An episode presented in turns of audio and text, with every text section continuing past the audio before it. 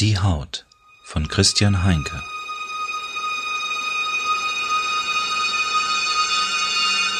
Kapitel 1 The Magnificent Seven Innen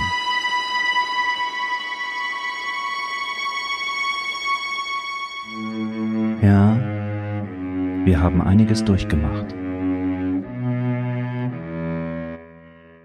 Wo immer Catherine eben gewesen war, sie war wieder zurück. Sie sah ihn an. Eine einzelne Träne rollte ihren makellosen Wangenknochen herab. Hey, begann Andy sie zu beruhigen und nahm ihre Hand. Sie senkte den Blick. Mit der freien Hand stippte sie ein paar Zuckerkörner vom Tisch. Ich. Ich habe gelogen, sagte sie schließlich. Ich bin im Moment nicht in Therapie.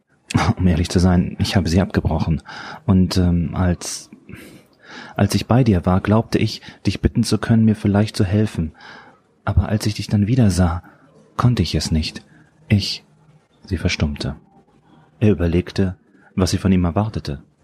Wenn du meine Fähigkeiten als Therapeut in Anspruch nehmen willst, sollten wir vielleicht lieber in meine Praxis gehen, sagte er, und ein unguter, tief vergrabener Teil in ihm hoffte, dass es nicht so war. Nein, sagte sie langsam, ich, ich glaube, als ich dich wieder sah, wurde mir klar, dass ich dich im Moment nicht brauche. Sie sah ihm tief in die Augen. Ich meine damit, als Therapeut. Andy öffnete verblüfft den Mund. Catherine fuhr fort. Seit, seit, äh, sie wollte nach Dannys und Richards Tod sagen, brachte es aber nicht über die Lippen. Seit meinem Unfall habe ich mich nie mehr richtig sicher gefühlt. Und dann diese schreckliche Sache mit mir. Und jetzt sogar Arnaud. Ich, ich weiß auch nicht.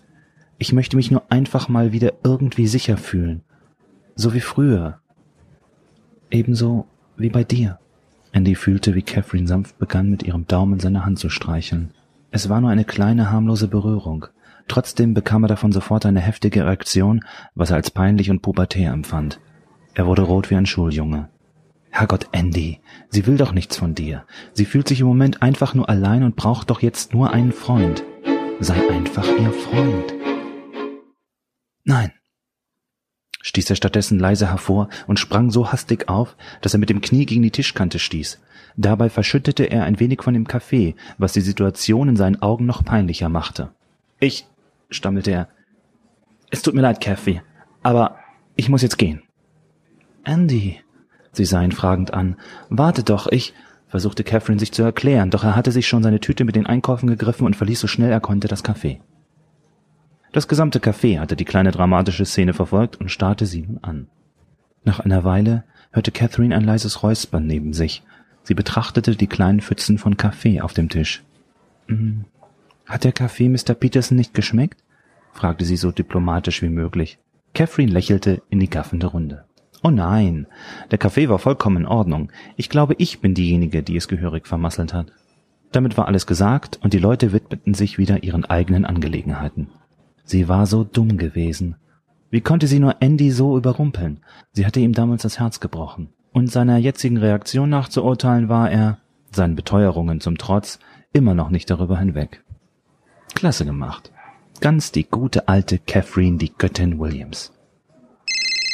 Ihr Handy klingelte. Na großartig, dachte sie. Warum konnte derjenige nicht fünf Minuten früher anrufen, bevor sie sich bei ihrer ersten großen Liebe um Kopf und Kragen geredet hatte? Ohne auf die Nummer zu achten, nahm Catherine das Gespräch an. Ja? fragte sie. Spreche ich mit Catherine Williams, flüsterte eine Stimme am anderen Ende der Leitung. Ein Perverser. Das hatte jetzt noch zu ihrem Glück gefehlt. Falsch verbunden, knurrte sie und legte auf. Es klingelte erneut. Dieses Mal sah sie auf das Display. Die Nummer wurde nicht angezeigt. Sie seufzte und ging ran. Hören Sie, ich bin im Moment wirklich nicht in der Stimmung für so'n Scheiß. Der Teilnehmer am anderen Ende antwortete nicht. Catherine lauschte den gedämpften Rauschen der Leitung.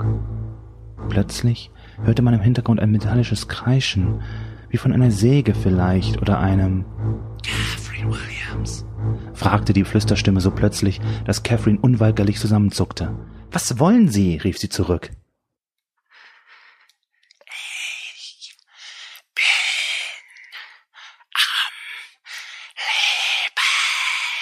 Teilte die Stimme mit.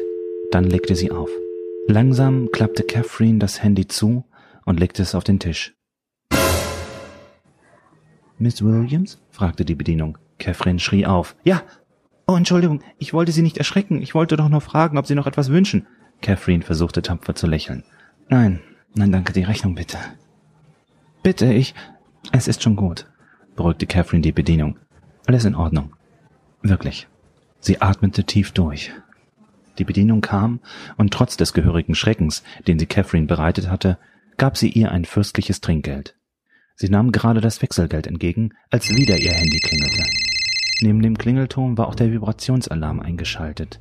Catherine musterte das auf dem Tisch dahin kriechende Telefon, als wäre es eine vor Gift strotzende, behaarte Spinne. Schließlich nahm sie all ihren Mut zusammen und das Telefon in die Hand. Sie klappte es auf und drückte die Taste, um das Gespräch anzunehmen. Hören Sie mir gut zu, Sie. Catherine Williams? fragte eine etwas piepsig klingende Frauenstimme. Äh, äh, ja? Ich bin Detective Helen Louisiani, NYPD. Miss Williams, eine Frage. Wo erreiche ich Sie gerade?